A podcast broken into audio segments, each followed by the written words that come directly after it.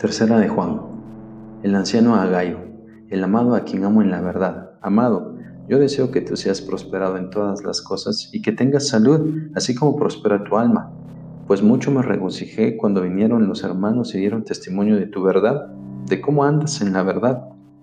No tengo yo mayor gozo que este, el oír que mis hijos andan en la verdad.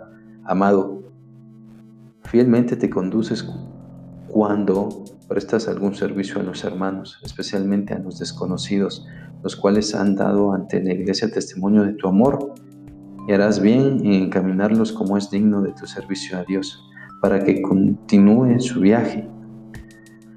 Porque ellos salieron por amor del nombre de Él, sin aceptar nada de los gentiles. Nosotros pues debemos acoger a tales personas para que cooperen con la verdad yo he escrito a la iglesia, pero Diótrefes, el cual le gusta tener el primer lugar entre ellos, no nos recibe.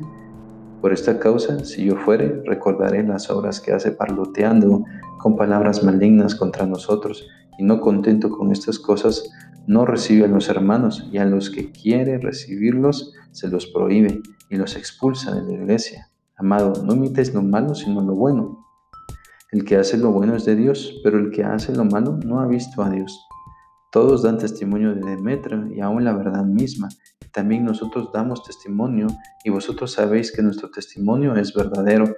Yo tenía muchas cosas que escribirte, pero no quiero escribírtelas con tinta y pluma, porque espero verte en breve. Y hablaremos cara a cara. La pasea contigo. Los amigos te saludan. Saluda tú a los amigos, a cada uno en particular.